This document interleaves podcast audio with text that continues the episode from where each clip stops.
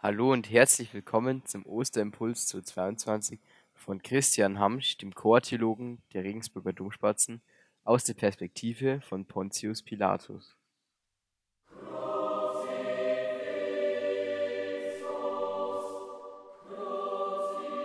Sicher habt ihr schon von mir gehört. Mein Name ist Pontius Pilatus.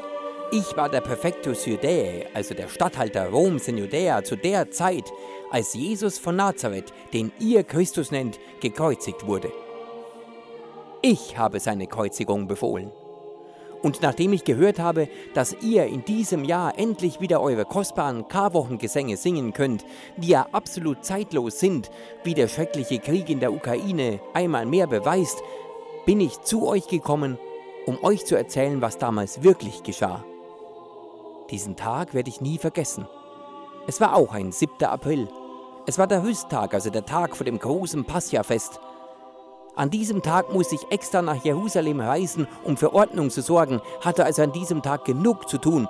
Und genau an diesem Tag, es war ein Freitag, kamen die Ankläger zu mir und beschuldigten Jesus, dass er der König der Juden sei.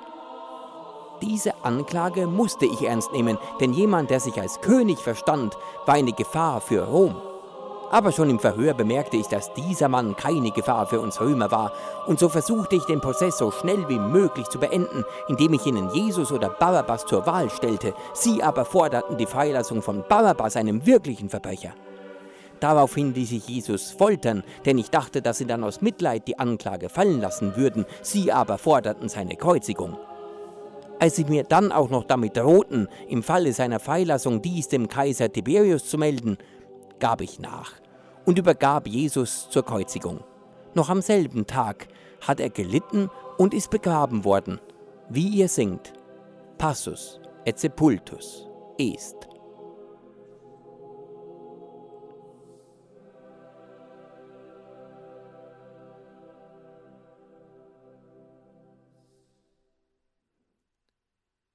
Vom Prätorium, also meinem Amtssitz aus, sah ich, wie Jesus seinen Kreuzweg begann. Er trug sein Kreuz. Und wie ich ihn so sah, hatte ich das merkwürdige Gefühl, als würde er sein Kreuz für alle tragen. Später erfuhr ich, dass seine Anhänger das Kreuz als Siegeszeichen verehren. Ihr singt davon im Crux Fidelis. Für sie ist es ein süßes Holz, weil an ihm eine süße Last hing, nämlich ihr Meister, der ihnen den Weg ins Leben gezeigt hatte.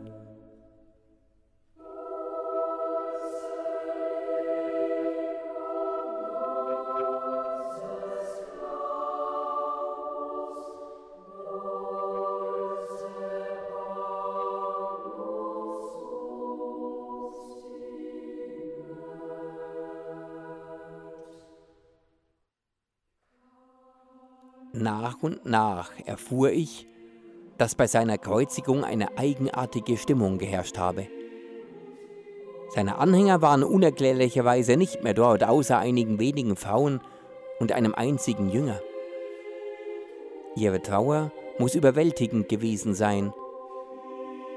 Ihre Augen waren tatsächlich, wie ihr im Caligaverhund singt, dunkel geworden vom Weinen, denn von ihnen war ihr Tröster gegangen. Am Abend zuvor hatte ihnen Jesus in einem letzten gemeinsamen Mahl versprochen, ihnen im Brot und Wein immer nahe zu sein. Er hatte seinen Jüngern die Füße gewaschen als Zeichen der Liebe und als Beispiel dafür, dass sie so für andere da sein sollen, wie er es immer war.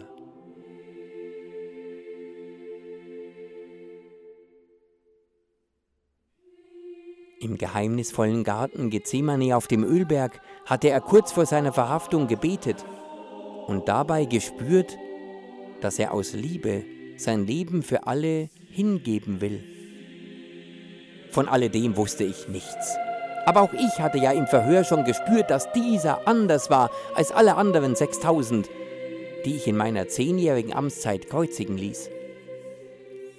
Der Hauptmann, der seine Kreuzigung beaufsichtigt hatte, offenbarte mir, dass dieser Verurteilte außergewöhnlich war, ja der Sohn Gottes sei. Es schien, da sagte dieser, so zu sein, wie ihr im Kalliger Wehrhund singt. Obus omnes quitans itis, ihr alle, die ihr vorübergeht, schaut, ob ein Schmerz dem meinen gleicht.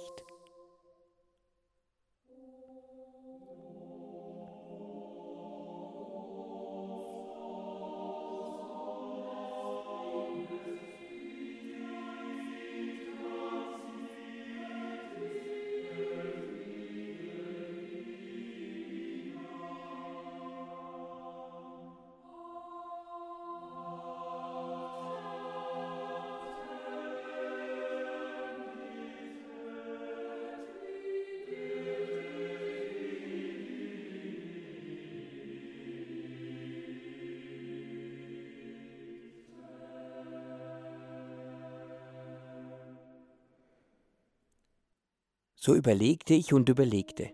Nicht, ob ich einen Fehler gemacht hatte. Ich war ein Beamter Roms, ich konnte keine Fehler machen. Aber ich überlegte, ob es nicht doch sein konnte, dass Jesus sein Leben für alle hingegeben hat. War es wirklich möglich, dass er der Sohn Gottes war, wie die Ankläger und ja auch der Hauptmann behauptet hatten? Und wenn würde es ja bedeuten, dass es tatsächlich einen Gott gibt, der seine Geschöpfe so lieb hat, dass er für sie sogar in den Tod geht.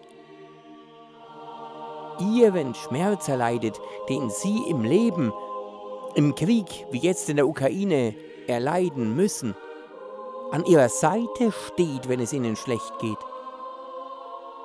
War es wirklich möglich? Dass, wie ihr im Odomine singt, es einen Gott gibt, der unser Leben teilt, sodass seine Wunden und sein Tod unser Leben sein können, weil wir dann einen Freund haben, der uns in seiner Geborgenheit immer lieben wird?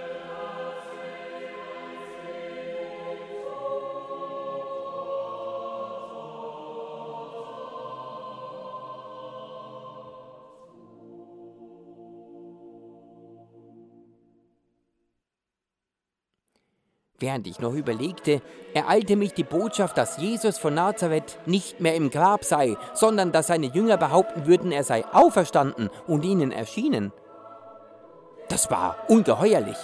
Das war unmöglich. Meine Soldaten waren gründlich bei der Kreuzigung. Jesus war tot, das hatten sie mir versichert. Also wäre das ein Wunder. Konnte das sein? Konnte das wirklich sein, dass es einen Gott gibt, der seine Geschöpfe vom Tod ins Leben führen kann?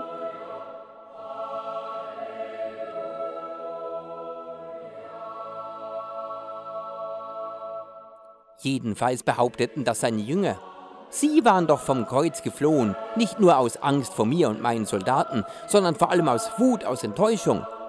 Sie hatten ihr altes Leben verlassen, waren Jesus nachgefolgt und nun endet dieser so jämmerlich am Kreuz, das für die Juden, wie ich später erfuhr, der Ort der größten Schande ist, denn ein Gehängter ist ein von Gott verfluchter laut ihren Schriften.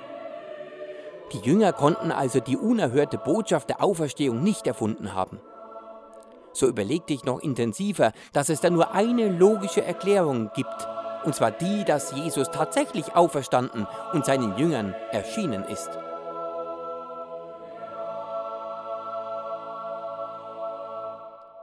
Deshalb bin ich zu euch gekommen.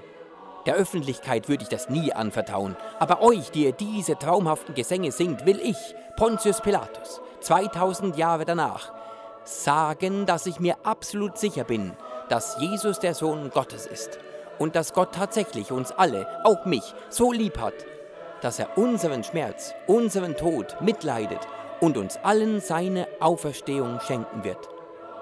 Ja, ich bin mir ganz sicher. Eure Gesänge verkünden die Wahrheit.